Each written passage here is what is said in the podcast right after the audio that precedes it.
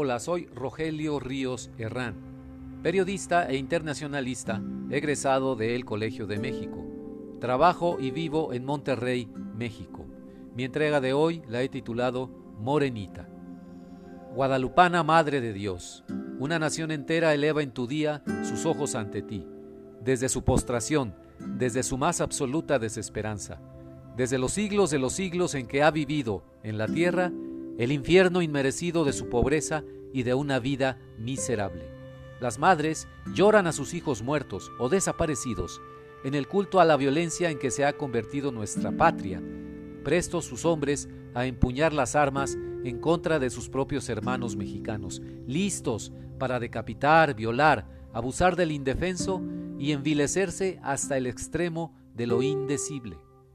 No saben esas madres si sus hijos viven o mueren, si sus hombres volverán a casa después de cada jornada, si su espíritu materno, otrora inquebrantable, otrora amoroso, terminará hecho pedazos ante el embate de la muerte. Qué triste es la madre que perdió a un hijo, qué hondo su dolor. Tú sabes de eso. Morenita, diles a los mexicanos que su sufrimiento no será en vano ni sus plegarias desoídas. Extiende tu manto de rosas para cubrir tanta infelicidad, tanta enfermedad que los aqueja implacable y lacera sus cuerpos y sus almas.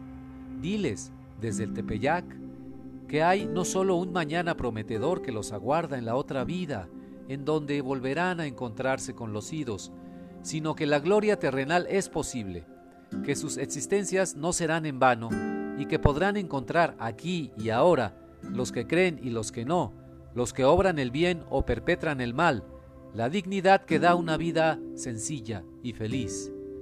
Los mexicanos peregrinan hasta encontrarte, Suprema, no solo al final del camino que lleva a tu santuario, sino en cada casa, oficina, taller, panadería o pecho ilusionado en donde te invocan, más que a nadie, porque te saben generosa en tu consuelo, infinita en tu misericordia, dolida también como ellos, afligida por tanto sufrimiento de los niños, de los viejos, de los encarcelados y los enfermos. Dales de tu serenidad una gota. Para ellos es suficiente para recobrar el aliento perdido. Pon tu mano sobre sus cabezas, alivia su peregrinar constante por esta tierra que les da pocas alegrías y muchas, muchas tristezas. Hazles saber que no han perdido su casa, que México, el genuino y el eterno, vive en sus corazones de gente honesta y trabajadora, que no son esclavos, sino amos y señores de sus destinos. Madre del Divino, abre nuestros corazones, nuestra razón al sufrimiento ajeno. No permitas que vivamos así tan insensibles, que vivamos tan indiferentes a los clamores de justicia y pan de nuestros hermanos mexicanos, los millones de ellos que han quedado fuera del mínimo nivel de bienestar, los que ven morir a sus hijos y padres de enfermedades, hambre y violencia, los que perdieron la ilusión de vivir. Alivia también desde tu morada al egoísta, al arrogante y al soberbio que en su codicia acapara y quita a los demás el pan de la boca.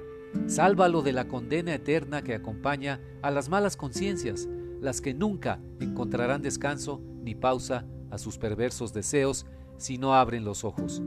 ¿Qué culpa tienen ellos, tú lo sabes, de cambiar la eternidad por unas monedas insensatos? ¿No escucharon a tu hijo? Guadalupana, todo te pedimos, nada te ofrecemos. Buscamos tu consuelo, pero no lo ofrecemos a los demás. Solicitamos tu intercesión, pero no intercedemos por el prójimo. Te amamos, pero no amamos a los otros.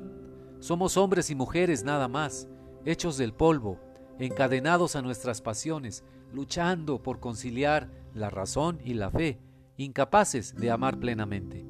Aún así, podrás perdonarnos y escucharnos, porque sabrás que no somos malos de corazón, que no anida en nosotros la perversidad ni la crueldad, que acudimos arrepentidos sinceramente ante ti para salvar a nuestra nación de rodar por el abismo, y nosotros junto con ella. Morenita, hoy y todos los días ya no pedimos solamente por nosotros, sino por nuestros hijos.